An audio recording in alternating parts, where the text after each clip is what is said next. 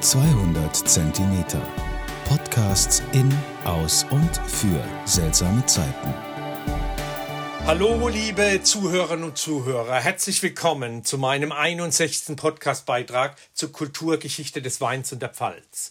Mein heutiges Ziel ist die Fortsetzung und der Teil 4 und der vorerst letzte Teil zu meiner mehrteiligen Reihe zu Burg-Rundwanderwegen.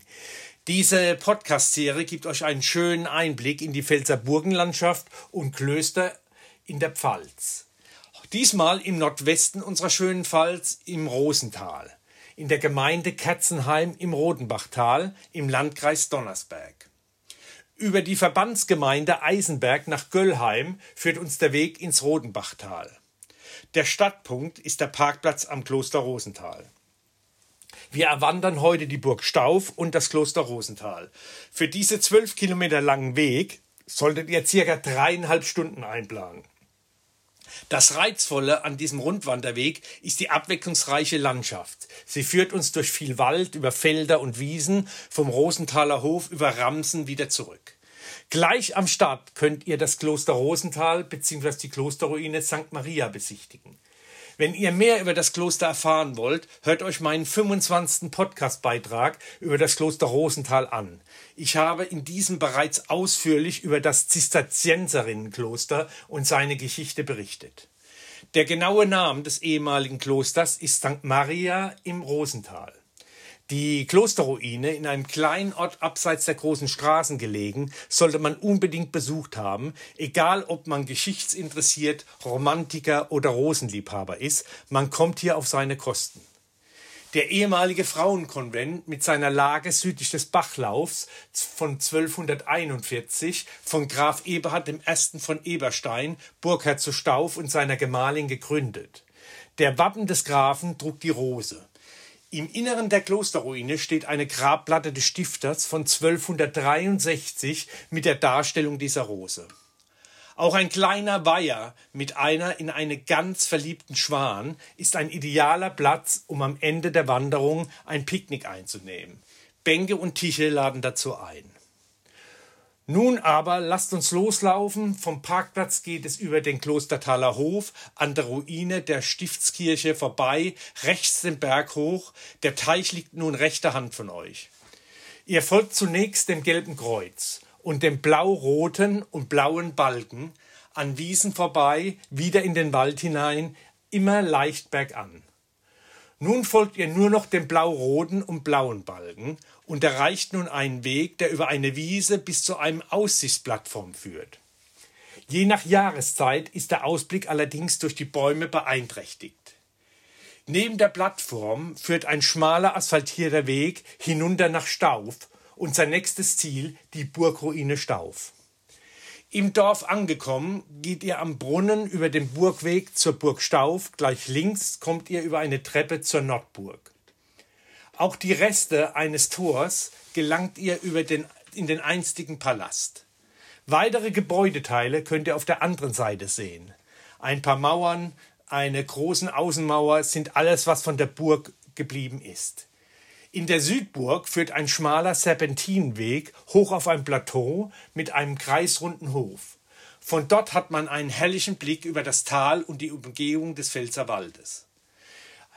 Nun zur Geschichte von der Burg Stauf, von der nicht viel übrig geblieben ist, aber sie zählt zu den ältesten Burgen der Pfalz. Bereits 1012 existiert sie, wie man in Schriften aus dem Kloster Hornbach lesen kann. Ein Mönch des Kloster Hornbachs schrieb über ein Wunder, welches sich auf der Burg Stauf äh, ereignet hat. Bei einer Beerdigungszeremonie für den verstorbenen dreijährigen Otto, Sohn von Konrad I., löschte ein Windzug die Kerzen aus. Doch das Sonnenlicht entzündete diese wieder, so ist die Beschreibung des Mönchs. Das war das Wunder, aus heutiger Sicht fragwürdig, aber damals wohl ein prägendes Ereignis. Die Burg gehört wohl schon dem Großvater des verstorbenen Kindes und wurde vermutlich 985 errichtet.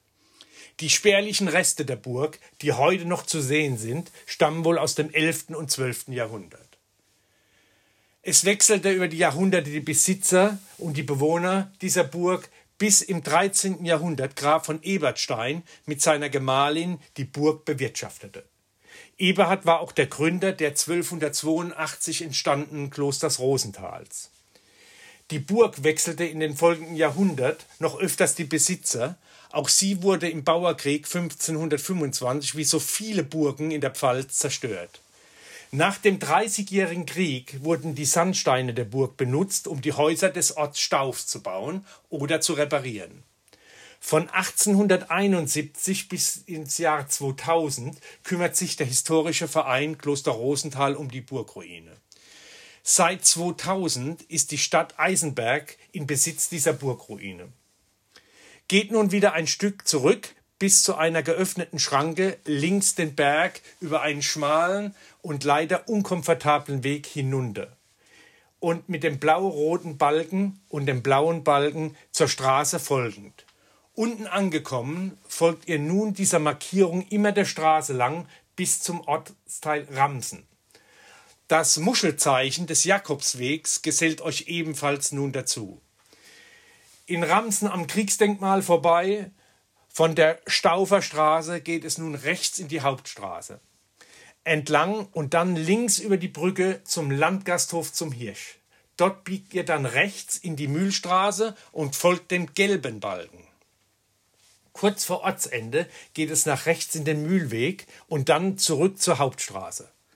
Auf der Landstraße L395 lauft ihr nun ein kurzes Stück zurück, nach rechts und dann nach links Richtung Ripperterhof durch ein beruhigtes Wohngebiet und kurz vor Ortsende nach rechts in den Wald, weiter den gelben Balken nach. Nach wenigen Metern geht es etwas steiler bergan, bei einer Gabelung bitte links halten und die L396 überqueren bis zum Rosenthaler Hof. Nun wieder zurück am Ausgangspunkt Kloster Rosenthal habt ihr euch einen leckeren Wein und ein Picknick am Weiher verdient. Nutzt die Bänke und Tische und genießt das Rodenbachtal. Ich hoffe, die Wanderung hat euch heute wieder Spaß gemacht und nun wie gewohnt noch eine Weinempfehlung von mir. Im Glas habe ich einen 2019er im großen Gatten Großkalbacher Burgweg Riesling. Trocken vom Weingut Reibold aus Freinsheim mit 12,5 Prozent Alkohol. In der Nase noch etwas verschlossen, ein Duft von Steinobst, Äpfeln und etwas Zitrusfrucht. Es zeigen sich auch Hefe und Noten vom nassen Stein. Im Gaumen kompakt mit einer guten Dichte und Substanz und einer tragenden Säurestruktur. Mit einem langen Nachhall ein sehr charaktervoller Riesling aus Freinsheim. Ich hoffe, mein Podcast hat euch heute wieder gefallen. Zum Wohle die Pfalz, euer Michael Born.